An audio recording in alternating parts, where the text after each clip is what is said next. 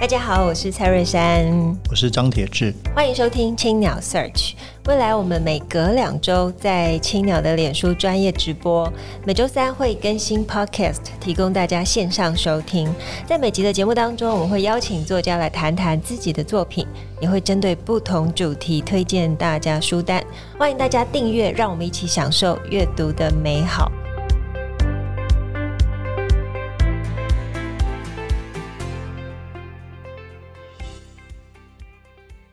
位听众朋友，大家好，我是蔡瑞珊，我是张铁志，欢迎收听青鸟 Search。今天是节目第五十二集，我们邀请到生活料理家番红花来跟我们聊聊三月刚推出的新书《一起到绿色餐厅吃顿饭》，在地友善食材，温暖节令料理，跟着番红花走访全台二十二家风土餐厅。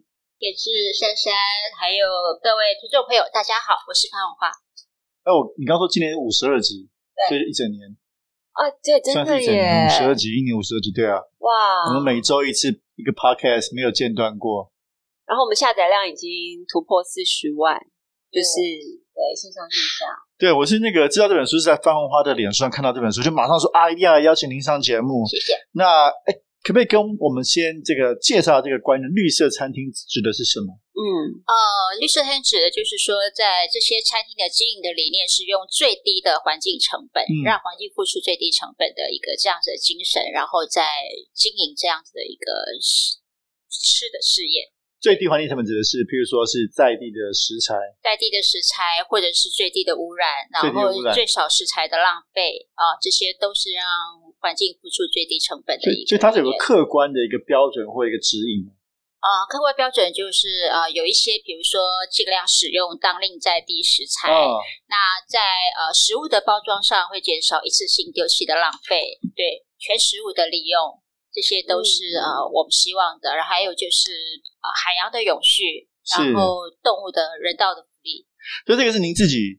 你写的还是说你是跟一个机构，是跟绿色餐饮指南他们这个机构合作吗？呃，其实我长期以来已经好多年的时间都在鼓励大家，就是使用绿色的一个食材哦，或者是支持，尽量支持我们台湾的一个呃友善的一个土地友善的一个农业。那后来因为呃绿媒体，台湾有个新的呃绿媒体，他们也想要去做长期的去耕耘。绿色餐厅的一个报道，绿色食材的一个鼓励，嗯、所以他们很需要有人来一起参与采访。但他们一开始没有想到找我啦，因为他们的稿费非常非常的少，他们的预算很少。我说这些不是问题，我说我们一起来做有意思好玩的事情。哦，所以他们先先邀请你，那反正这个反正就是你也没有，他们有说他们要做这件事，他们要找写手。然后我就说为什么要找写手？为什么不找我？然后他们就愣了一下，他们说。他们没有钱，哎，那我钱不是问题。我非常好奇，就是因为我一开始在看绿色餐厅，我本来以为哦，它就是整本都是讲蔬食，结果没有，里面还有很多呃，就是包含啊，就是在地养鸡呀，嗯、或者是一些像是蛋啊，还有一些海鲜等等。嗯，所以你是怎么挑选这些餐厅？哦，这个问题，这个问题蛮有意思的。其实呢。啊、呃，这个团队他们经营水花园有机农夫市集已经非常多年了哦。现在在台大，那我们一开始在讨论的时候，他们其实初衷是确实是素食餐厅，哦、对。然后我就跟他们开会的时候，我就说，呃，当然素食餐厅是。呃，是我们很想要做的事情。我说，不过呢，如果我们也能够去支持好好养鱼、好好养虾、养鸡、养猪、养牛的一个农渔其他的农业畜牧业者，他这其实也是一件很重要，对，然后很需要被知道的事情。嗯，所以我们可不可以不要只限于蔬只限于熟食？哎，那他们就想了一下，就觉得呃这件事情其实也是可以拿进来的。那我说，而且这样的报道会更多元、更有趣，所以后来才会把其他的渔业啊、畜牧业也拿进来。有啊，我觉得台湾的养鱼的养殖业是很被受到忽视的。我们讲到鱼，就会觉得海鱼，对不对？对，或者是海鱼比较高级啊，或者是鲑鱼。有，我有看你写说，希望大家可以说我要吃什么什么什么鱼，不要再局限于那几种鱼。对，因为我每一年都会在很多学校演讲。那我不管是问山上的小孩，还是问海边的小孩，还是问都市的小孩，你知道问他们说最喜欢吃什么鱼？几乎答案第一个都是鲑鱼，第二个是鳕鱼。没有，就算在山上也一样。嗯，对啊，说所以它有鲑鱼之乱。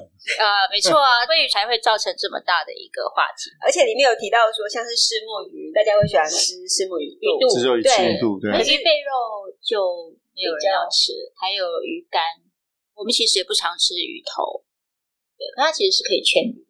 有，因为你里面有写到，然后同时有一些照片，我其实看了都好想吃哦。所以要不要跟我们推荐一下？其实你在书里面有、嗯、呃二十多间餐厅，嗯呃，如果我问你最喜欢哪一间，你一定要先推荐一间，你会推荐哪一间？只能一间吗？对，每天都会变来变去。不然今天我们就就是。今天就说，今天心情屏东好了，好不好？因为今天天气很好，很热，就会想到南国。屏东也是我们熟悉的。对，屏东里面这个 Esk Place 这家呃，它叫咖啡店吗？啊，它叫 Coffee House，对不对？可是它的甜点很棒啊，然后红的菜苏格兰炸弹你有没有吃？没有，没有。我们都吃红豆派。我是采访完之后呢，然后 Tony 就突然问我说：“哎，班班姐，你有注意到我们是素食店吗？”我就愣了一下，我、就说，哎、欸，我也没注意到，你没有注意到，对不对？没有。但是这咖啡甜点店，你不会觉得？我就是不想让，因为它的 menu 上面其实餐、啊、一般咖啡店也不会卖肉啊，所以你就觉得咖啡蛋糕就是很正常。对，它就是薯条啊、汉堡啊、苏格兰炸弹。然后他说：“你有没有注意到我们我们的 menu 里面都是素食？”我愣住了，你也没注意到？我也没注意，他也没跟我讲。对。呃不过你在介绍他这一篇里面就写到经典红豆派，呃、其实铁哥非常爱红豆派，所以甚至因为他很爱，对，我们是全台湾除了他店以外唯一有卖的，我们有跟他进。哦，你有跟他进？青鸟书店之前有跟他进。对，所以我只要跑来这里就好了，对对对，因为我超喜欢他。我也是，我也是一直就觉得难忘，因为那红豆派万丹红豆，然后又不甜，然后又非常的香。嗯很爱，然后酥皮也很棒，嗯，那包装也很棒，对对对。但我要跟你讲，所以我以后是要来这里就好了。但你要吃，你要先跟我们讲，因为通常铁哥就把它吃掉了。我发现那个照片很像詹宏志，乍看。哦，哦，这一张吗？像詹大哥吗？对。哎，为什么？对，还没回到为什么推荐这家店？除了他这个 刚刚说的炸弹好吃以外，哦。为什么他是绿？没有没有，其实我是去屏东采访一家畜牧场，然后一家叫在林落的一个养猪的畜牧场，然后畜牧场的老板就想说，有有人从台北这么远的地方来，他就买了一盒红豆派过来要请我吃，然后我就想说，红豆派好像也没什么大不了的嘛，真的乍听之下没。可是那个包装，我就觉得哇，那包装好素朴，好，它是一个那个呃卡其的纸包，对不对？对对对，可是其实。它看起来是是有质感的，然后就打开一看，哎，好像也还蛮平凡的。可是吃了一口就哇，为什么有红豆的东西甜点可以做的这么不甜又这么香？真的。然后对对，非常的好吃，我吓一跳。然后我心里就默默想说，这是什么地方？我就开始下，然后就决定我要去采访这一家餐厅。哇！所以其实我我的好奇是为什么是属于这个绿色餐厅？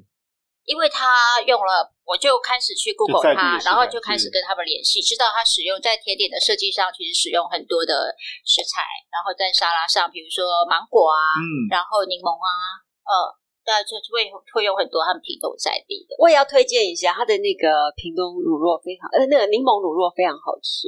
嗯，就是它的柠檬是用屏东在地的，因为屏东柠柠檬非常多种，你知道吗？好多元哦，有黄柠檬、绿柠檬。其实我每次都搞不清楚到底有哪些籽啊，就很很很多。可是可是你知道他会选最适合的柠檬，所以吃起来你不会有就是过呛的味道，就会觉得非常的温和。对，然后他太太本身又就是自己开始学习做甜点嘛，所以他说对手做甜点也是超好吃，而且他品茗咖啡的方式是用类似呃红酒，就是红酒呃试饮的呃概念，所以你可能会闻到每一个不同的咖啡香，嗯、然后再喝咖啡。是，那我我第一次去他店里面的时候，他就非常热心，因为他早上八点就开了。对呀、啊。他说他是附近早午餐的带领刀，早午餐的风潮。哦，后来有是是，对对对，整条街越来越多，因为他说早餐嘛，所以没有，我就想说八点会有人这里吃早餐吗？所以我还特地就也是 特地挑早上八点去，对，因为我觉得满的哈。去屏东旅行，然后早餐还有这么好的咖啡可以喝，幸福。真的真的，屏东市是充满让人惊喜的地方。对，我觉得光这家店，我觉得我们就可以讲一集了。对啊，这这一集大家听会很饿。Tony 不知道我们在线上哦。对对，我们会叫他逼他听的这个。那另外一个也是我们的这个认识的朋友，其实也是非常有名的面包陈耀训面包阿耀师傅。对，我一直看，当时我一直看你这个，的确有点惊讶，因为你的这个你的餐厅其实蛮蛮多元的，嗯不是不是大家想，不只是说呃，不只是素食餐厅，包括咖啡店，包括面包，都要把它放进来。对对对对对。像阿耀耀旭师傅，现在他的呃两周年庆，他正在推台式面包、葱面包哦，然后台湾的肉松哦，陶贡猪的肉松做的肉松面包，是他现在在打的东西。哦哦哦。他就跟我讲过，他说其实做欧包看起来比较厉害，那他其实也是欧包的世界冠军。对。可是他这个鹿港小孩，他就是觉得台式面包应该是还是应该要把它有机会，他喜欢吃嘛。是。所以他就做。现在很夯啊，台式面包。对啊。是因为他整个让台式面包真的是整个升级起来啊！大黄叔也是，他跟李一起是。对，刚好我们就是去年，其实差不多这个时候啊，八九月的时候我们。Verse 刚创刊，然后有一个活动是找唐凤来，叫做跟唐凤吃早餐。嗯，那那一次呢，这个耀训师傅就提供我们两款台式面包，什么超好吃，作为早餐。一个叫那个什么，就是想像炸弹，花生，一个花生，对对对，花生卷，花生奶油那个。哦，你要看吗？有啊有啊，书里面有介绍。对对对对对对对，所以很棒。那天呢，他是帮助我们，所以非常的感谢。哦，所以去年的台式面包就已经觉得啊，很迷人的味道。对啊，就也有点改变我们。现在后来台式面包刀分很多是在夜市嘛，对，还有一些社区的面包店。以前觉得它是用料比较便宜啊，好像不够精致。对，其实那是我们所有人的回忆。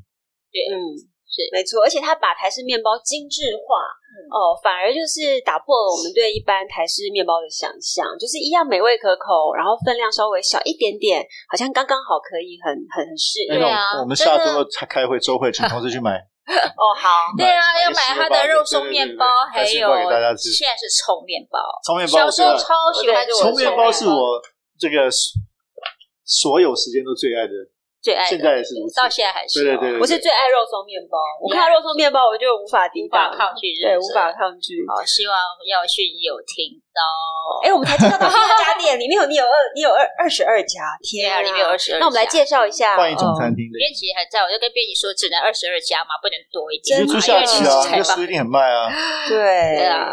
我们来介绍一下下一家，就是我刚刚有定位叫在他家，在他家，他是在大道城这里，在我们不是那间，他是大道城的很边，比较偏，他不算对啊，他比较靠近那个，那边很难找吧？我第一次去要采访的时候找好久。那你怎么会选到他呢？哎，也是一个，他很有个性哦，Sophie。那为什么选到他？因为他其实虽然在法国待过蛮久的一个时间，不过好像要做这些餐。又用蛮多进口的食材，但 Sophie 他用了非常多台湾的一个在地的食材。然后他在欧洲学校呢，也有做帮欧洲学校小朋友做午餐，但他也用了很多就是台湾的一个在地的东西，去让欧洲学校的小朋友可以吃到台湾味。对，我觉得他很棒，很有个性。嗯嗯。然后他的店很特别，但是他一直坐在那里做面包。等一下如果要过去的话，你就可以看看那里。对啊，好酷哦！而且这个女主人她就有一种法式的风格感，就很优雅。然后整个布置感觉装潢都是非常的美丽，跟大道城有一种呃相互融合，不突兀，可是又颇有个性的，对，颇有个性的感觉。每一家店都是就是都想很久怎么样把它放进来。原来这这里面大部分的餐厅都是你原来就熟悉的吗？哎，对，而且你会看到我刻意挑的就是海鲜的，或者是面包的、咖啡的、蔬食的、中餐的，呃，创意料理，我全部都让他们有代表性的都把它绑进来。我觉得你这本真的是让我想要每一家都去，因为它完全完全就是怎么说呢？因为我觉得女生啊，我不知道男生怎么样，女生在吃饭的时候不是很喜欢太多油腻的东西，油滋滋的。那我觉得舒适感会让你有一种轻松感。可是好像你会觉得，哦，吃起来不会太多负担。可是我又我又不全然是一个完全素食主义者，我又希望有一点点的肉。嗯，哦，我就觉得哦这样很棒。所以这完全这整本 二十二家完全就是的时候大概是完全就是我的三三十。对对对，完全就是我喜欢的，就是读起来很过瘾。而且我是昨天昨天晚上十一点开始读，读到半夜两点，然后一边读、哦、一边很饿。然后我今天早上醒来，我就在想，你要吃哪一家？我要吃对。然后刚好哥哥就跟我说：“哎，对啊，早上说一定中午应该难得有空，要约约范范花一起吃饭。”然后我就立刻选了这家，你看我多快！然后我九点就定位了，原来是这样子。OK，对，看我们多一气呵成。所以呃，来说到吃美食，你不仅吃遍台湾的绿色餐厅，也非常喜欢下厨。有没有书中这么多料理当中，有没有哪一道料理是你一吃便决定一定要带回餐桌跟家人分享的？有，刚刚有想到，不好意思，苏格兰炸弹。对，因为它看起来好像很难，对，但是后来我有就是呃做了一些功课，我就觉得好像、嗯、呃应该可以在家里试试看的。结果呢？对，还没，但是那个青出于蓝。对对对，暑假的时候想要跟小孩一起来试试看。其实，其实谈我们除了这几家餐厅之外，当然是非常的迷人。那回到这个，比如说以整体趋势来说，我觉得台湾这几年这个绿色餐厅这个事情，是不是越来越在大家进入大家的意识当中？好，那其实呃，米其林他们在两年前呢，陆陆续续他们已经开始公布了，除了星级餐厅就是三颗星、两颗星，必比登推荐，他们其实也开始在推绿色的餐厅，哦、所以在大阪也公布了，香港去年也公布了哦，整个世界在餐饮界。都其实都很越来越注重所谓的绿色或者是有机，嗯，然后适当令。那台湾其实这几年我发现，台湾其实是个吃蔬食很友善的一个城市。对，对，对。不过我要跟大家说，我在挑这些绿色餐厅选择的时候，第一个第一个准则其实是要美味。嗯，我我觉得做餐厅，不管你做小吃还是你 一定要吃很重要，好吃是最重要的。对。呃，大家很喜欢说理念，但不管怎么样，都说好事是最重要的。我同意，我觉得觉得这样，因为不管什么领域都一样啦。对就是说，呃，我做杂志，我也觉得哦，我谈文化一定要好看嘛。对对对，谈不管是再怎么样，文化领域其实要好看嘛，长得好看，设计好看，文字要好看。书店也是啊，我不管在怎么样开书店，每一间书店都一定要很漂亮。对，我刚刚就是跟我们的主编进来，我就说这书店也太漂亮了吧？对，就是呃好，就是要做吃的，就是不管你怎么样，一定要很好吃啊。所以我在呃做选择，我说跟很多的绿色餐厅经营者，我说你除了做绿色摊里面，美味还是对客人来说是最重要，然后是最可以长久的。嗯，对。不过其实我在读的时候，我就很好奇，因为我平常很就是很喜欢 follow 番红花嘛，但我也知道你对台湾的小吃也很有研究。会去各地，对各地去探访。那小吃可不可以也有哦绿色的哦标章呢？我意思就是说，有符合这种的吗？哦，这个问题很难吧？好吃少、呃、其实它是一个很很很很好的问题哦。其实像刚刚因为刚来这里，我就偷偷跑去吃永乐奇鱼米粉。那它其实很绿色，因为它用的是因为旗鱼啊，它用的是旗鱼，然后是台湾的鱼。那它的米粉，它上面放的韭菜，它的一个炸豆腐。哦，它所使用的都是很台湾的在地的，它就很绿色。所以有没有可能有一天帮我们出一个小吃绿色评鉴？哎，太好了，这 idea 哎，有找我们开专栏，有听到哈？叫我们开专栏哈？哦，真的啊，太好了，谢谢。真的，因为小吃店会给人有一种，就是它比较不那么清楚。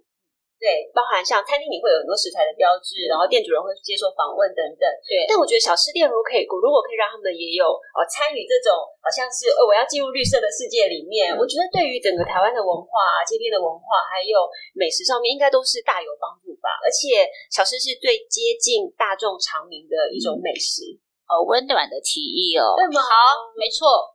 那我们就嗯，就从这个方向开始。对对对，太好了。对，因为那个，我觉得这个真的是很棒的一个观念呢，就是里面那个推荐序。这个绿色餐饮指南创办人黄俊的先生也有写到，那包括刚才番红花也有提到绿色学院的六项分别，包括当令食材有机，还有就是很有意思，遵循永续生态以及海洋原则，减少添加物，提供蔬食餐点选项，以及减少资源耗损。提供蔬食餐点选项，意思是说，不管你是卖海鲜、卖牛排、卖猪排的店，的那你在所有的 menu 里面，希望你有提供一样到两样蔬食的料理，嗯、让我们在聚餐的时候。吃素的朋友也可以一起来。对，那刚刚我提到六项原则，就是说，除了食物本身，还有包括这个减少资源的浪费，对，包括环保的这些餐具或者用具啊，包材啊，这些都是很重要的标准。嗯，都是其中，其实都不会很难，对不对？对对对对对对。哎，我我脑海中已经想象出，就是小吃店的老板，然后绿色标章，然后他鼓励环保，他没有塑胶吸管，然后还有环，然后他有就像清养书店玻璃吸管。对，真的真的觉得很棒，是一个非常美好的新世界。番红花，其实我蛮好奇，就是您是怎么开始这一行的？作为一个这个，比如说在饮食写作啊这方面。哦，好，而且你瘦瘦的也看起来不大像。哦，对，呃，其实就我以前是上班族，是，对我还记得我。哦，但以前念书的时候有拿过文学奖，其实还蛮喜欢写作。我后来当上班族之后，就在做精品零售的品牌管理。也不知道自己有一天会是是呃，我小孩十岁的时候我就离职，因为那时候我做的品牌是精品，所以我一直都在叫大家买衣服。啊，周年庆的时候就是努力的叫大家买。后来有一天，我就想说，我一直我明明知道我的客人家里很有钱，衣服很多了，我是不是不要再做这样子的产业？那后来回家当家庭主妇之后，我觉得我很需要工作，我不喜欢一直待在家里。是。然后我还跑去星巴克应征。那我太老了，跑去咖啡店应征，人家也也也也也没有。下次来青鸟书店，我跟你一起，我跟你一起过书店，在里面写作，OK，看书，嗯，翘二郎腿。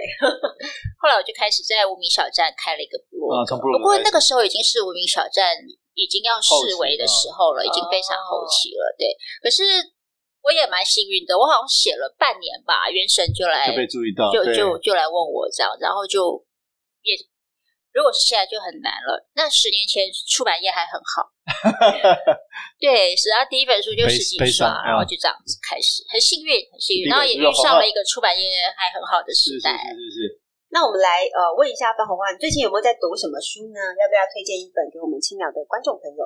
哦，对，我今天有带一本，都是李雅丽，她在讲约会暴力这件事情。约会暴力怎么说？就是说呃。就是很多女孩子在谈恋爱的时候，一开始都是呃很美好的，可是慢慢的，可能在谈恋爱的对象里面会开始给予精神上或肢体上的一个暴力。那这个时候，这样子的女生通常很容易会被指责成你为什么不走？你为什么不跑？你为什么不开？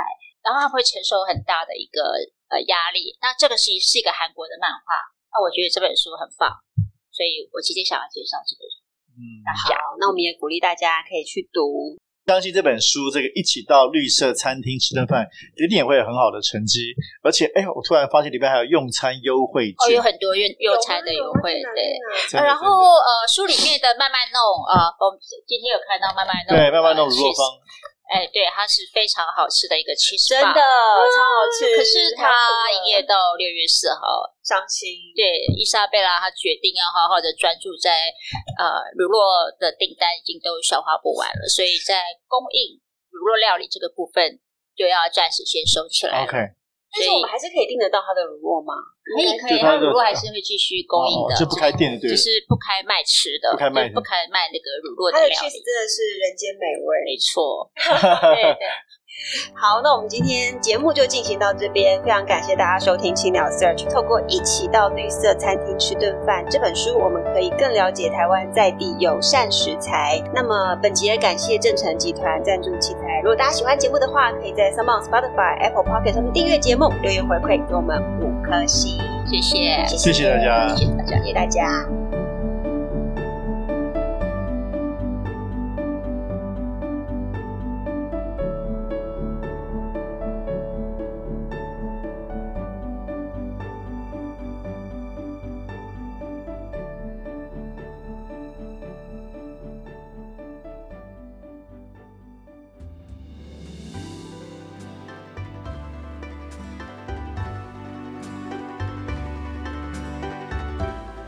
青鸟为你朗读，各位青鸟 Search 的听众朋友，大家好，我是番红花。这一次青鸟为你朗读，我将为大家朗读我的新书《一起到绿色餐厅吃顿饭》。书中段落探索属于绿色餐厅的朗朗星空。为了将台湾各角落致力追求美味和永续的餐厅，把他们的远见跟精湛的厨艺。报道出来，呈现在海内外关心土地与环境友善的读者面前。这几年，我和绿媒体团队的采访足迹，从宜兰的精酿啤酒小食堂，基隆八斗子小渔村的得奖生态渔夫锅，平林百年老屋的创意茶餐，台北百花齐放、精彩多元的各国风味料理，一路往南延伸到高雄南霸天的欧陆菜。和屏东小巷以小农当令食材所演绎的纽澳风格咖啡与乡村甜点店，我们走得越远，越认识到绿色餐厅在台湾餐饮职人的努力下，已然是一片温柔朗朗的星空。这本书将指给你那一颗一颗的星星位于何方，等待您按图索骥去探索、去品尝。若您长期关注国际餐饮趋势，或许。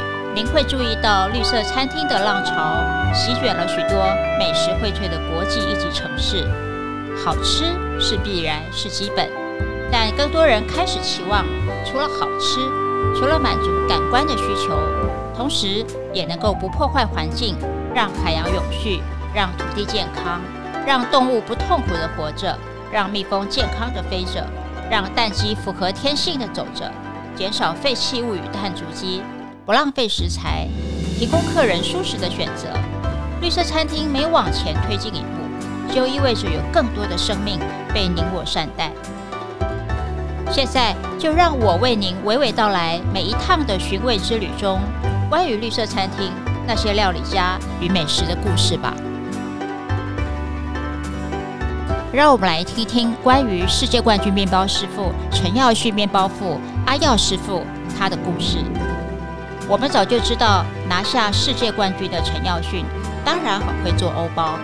可是没想到呢，在台北展店一出手，他也献出了经典台式复古面包，让台包从此大复活，摆脱掉老气和夜市传统的印象，成为时尚的另外一种选择。创作的时候，陈耀迅心里始终想着家乡，这也反映在他的店名陈耀训面包铺 Yoshi Bakery。不就是港口，也意味着家乡入港，并隐喻着让他的面包带大家去旅行，品尝世界各地的美味。而日文 Yoshi 除了和他的中文名耀训发音接近，也是更好的意思，以此时时刻刻激励着陈耀训不自满不停滞，在手艺上追求更好的初衷。以如此兢兢业业的心情，二零一九年五月，在台北民生东路小巷内开店的陈耀训，迅速征服台北美食评论者挑剔的舌头，成为人们争相走告的极致好味面包店。很快的就成为台北的排队名店，盛况至今，将近两年仍然不歇。显然，这不只是蜜月期效应。陈耀训面包父已奠定他在台湾面包界的天王地位。一天又一天。面包爱好者甘于开店前早早来排队，才能安心买到每天开店一个小时后就会卖完的各种好吃的面包。今天的分享就到这边，我是番红花，欢迎大家阅读《一起到绿色餐厅吃顿饭》这本书，让绿色宣言走入你我的生活。